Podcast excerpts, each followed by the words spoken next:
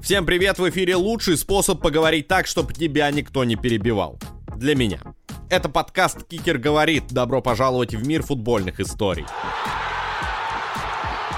Сегодня главная звезда выпуска самая блестящая лысина Голливуда. На кинопоиске у Дуэйна Джонсона есть отметки об участии в более чем в трех сотнях кинопроектов. Из них где-то в 60 он сыграл, часть продюсировал. Это много даже для топовых драматических актеров, которые снимаются в кино с детства. У Лео Ди Каприо, Джонни Деппа, Бена Аффлека не наберется столько актерских работ. Но «Скала» в первую очередь комедийный актер, где глубокую драму играть не надо. В Америке в этот жанр приходит из стендапа. Дуэйн Джонсон ворвался из рестлинга. Вся семья Дуэйна связана с постановочными боями без правил. Об этом, кстати, рассказывает сериал «Молодой скала», в котором Джонсон играет роль рассказчика. Точнее, играет он там сам себя, а еще три парня играют скалу в разных возрастах. Отец Дуэйна, Рокки Джонсон, был звездой рестлинга в 70-х и 80-х, а дедушка скалы, Питера Майвия, приехал из Самоа, рубил людей на ринге в укуренные 60-е. Все звали его Большой Вождь. Даже бабушка Дуэйна спуталась с рестлингом. Лиа Майвия – одна из первых женщин-промоутеров, работавших в профессиональном рестлинге. Но Джонсон-младший пришел в спорт не через ринг, а через футбол. До того, как стать скалой, Дуэйн был просто школьником, как ни странно. После очередного переезда отца по работе Джонсон ушел в спорт, чтобы адаптироваться к новому месту. В 11 классе будущий актер занялся футболом, и одноклассники звали двухметрового подростка нежно Дьюи. Так вот, Дьюи играл дефенсив текла, или defensive энда. Кроме футбола он увлекался легкой атлетикой и пока лишь баловался рестлингом. С футболом получалось лучше всего. Дуэйн считался перспективным проспектом и получал много предложений от лучших университетских команд. Все по классике. Достаточно выбрать себе специальность и параллельно учиться. Выбор пал на университет Майами, который дал Дьюи полную стипендию футболиста. 1991-му парень постепенно перерождался в скалу. Молодой футболист прошел в команду Майами Харрикейнс, выступавшую в элитном студенческом дивизионе. За 4 года с Майами Дуэйн сыграл в 39 матчах. В старте скала вышел лишь раз, но все равно оставил мощное впечатление на партнеров.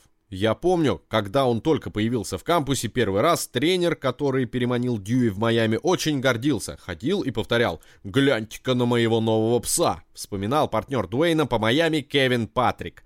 Но травма вывела Дуэйна из игры. В 1992 в Майами появился еще один стипендиат – Уоррен Сап.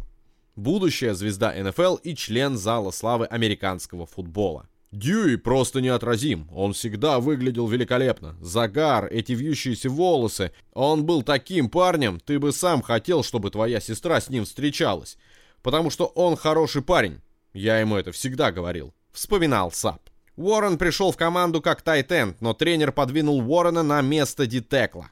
Сапу это не понравилось. Он считал, что хорош на привычном месте, неплохо бегает, но вес в 131 килограмм снял все вопросы.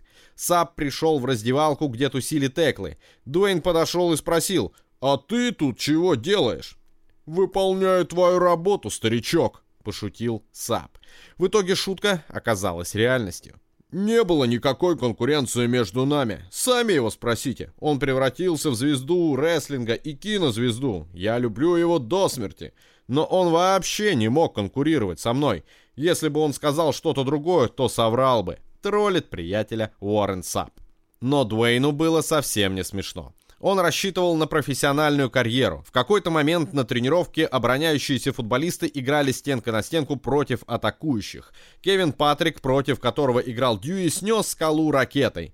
Он поднял Джонсона за плечи и начал трясти и орать в лицо.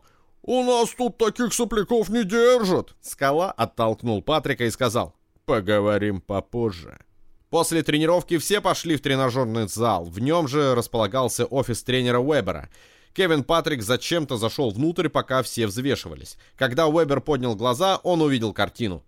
Огромный Дьюи вошел в офис за Патриком, закрыл за собой дверь и повернул ключ. Затем через окошко он встретился глазами с тренером и улыбнулся. «О нет, началось», — вспомнил Уэбер. Жесточайшая драка длилась несколько минут, пока тренер вскрывал дверь. Когда коуч попал внутрь, от его офиса остались ошметки. Сломали все. Стулья, стол, полку с книгами, а сами книги порвались. Телевизор разбили. Кевин Патрик лежал на полу. Сверху сидел Дуэйн Джонсон и пытался вытащить язык изо рта партнера по команде. Скала приговаривал. «Ну-ка, дай-ка выдерну тебе язык из башки, чтобы болтал поменьше чепухи!» Офис Вебера так и не восстановили, зато Дьюи и Кевин стали лучшими друзьями. Драться меньше не стали, правда дрались уже не друг с другом. Одно из моих ярчайших воспоминаний мы как-то подрались стенка на стенку в Сан-Диего. И вот я поворачиваю голову в какой-то момент и вижу, что парень-индеец по прозвищу Ацтек пытается перелезть через ограду и сбежать. Но у него не получается, ведь у него на ногах повис Дьюи и тащит его вниз. Вот я хохотал, вспоминал Кевин Патрик. Дядя Ацтека, известный рестлер Джимми Снука, узнал об этой истории, увидел скалу и сказал «Ты должен стать рестлером». Так что мы постоянно шутили над ним. «Когда уж ты бросишь футбол и займешься рестлингом?» А он отвечал «Вот прямо сейчас, бич!» Вспоминал Уоррен Сап.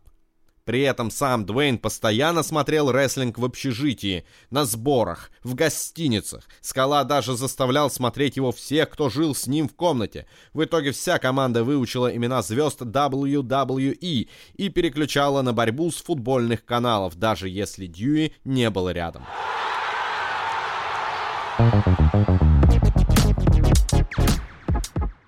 Футбольная карьера Дуэйна Джонсона закончилась в Канаде.